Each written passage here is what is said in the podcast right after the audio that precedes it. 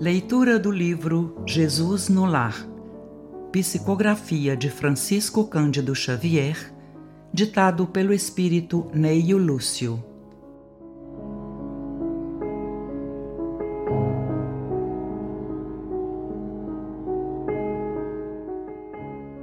Lição 17 A exaltação da cortesia.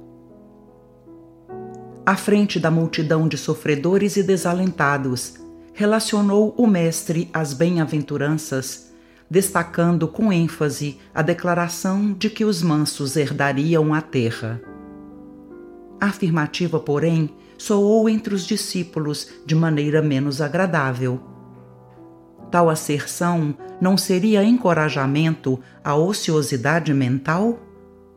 Se o Evangelho reclamava espíritos valorosos na sementeira das verdades renovadoras, como acomodar a promessa com a necessidade do destemor? Se o mal era atrevido e contundente em todos os climas e posições, como estabelecer o triunfo inadiável do bem através da incapacidade de reagir, embora pacificamente? Nessas interrogações imprecisas, reuniu-se a assembleia familiar no domicílio de Pedro. Iniciados os comentários edificantes da noite, entreolhavam-se os discípulos entre a indagação e a curiosidade. O divino amigo parecia perceber os motivos da expectação em torno, mas esperava sereno que os seguidores se pronunciassem. Foi então que Judas, rompendo o véu de respeito que aureolava a presença do Mestre, inquiriu loquaz: Senhor, por que atribuíste aos mansos a posse final da terra? Os corações acovardados gozarão de semelhante bênção? Os incapazes de testemunhar a fé nos momentos graves de luta e sacrifício serão igualmente bem-aventurados? Jesus não respondeu de imediato. Vagueou o olhar através dos circunstantes, como a pedir-lhes a exposição de quaisquer dúvidas que lhes povoassem a alma. Pedro cobrou ânimo e perguntou: Sim, mestre, se um malfeitor visitar minha casa, não devo recordar-lhe os imperativos do acatamento recíproco?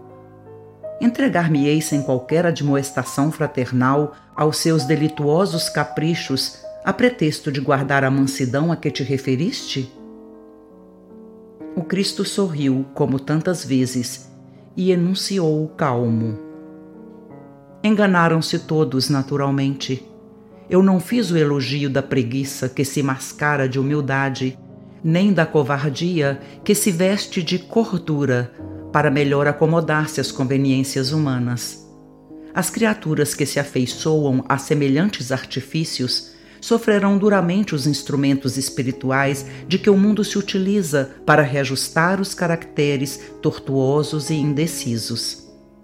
Exaltei, na realidade, a cortesia de que somos credores uns dos outros. Bem-aventurados os homens de trato ameno que sabem usar a energia construtiva entre o gesto de bondade e o verbo da compreensão. Bem-aventurados os filhos do equilíbrio e da gentileza, que aprendem a negar o mal sem ferir o irmão ignorante que o solicita sem saber o que pede.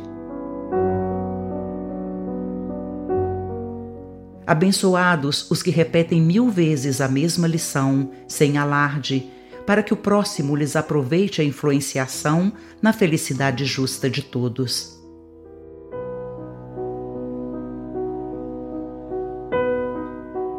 Bem-aventurados aqueles que sabem tratar o rico e o pobre, o sábio e o inculto, o bom e o mal, com espírito de serviço e entendimento, dando a cada um de conformidade com seus méritos e necessidades, e deixando sinais de melhoria, de elevação, bem-estar e contentamento por onde cruzam. Em verdade vos digo que a eles pertencerá o domínio espiritual da terra, porque todo aquele que acolhe os semelhantes dentro das normas do amor e do respeito, é Senhor dos corações que se aperfeiçoam no mundo. Alívio e alegria transbordaram do ânimo geral, e de olhos fitos agora nas águas imensas do grande lago, o Senhor pediu a Mateus encerrasse o fraterno entendimento da noite, pronunciando uma prece.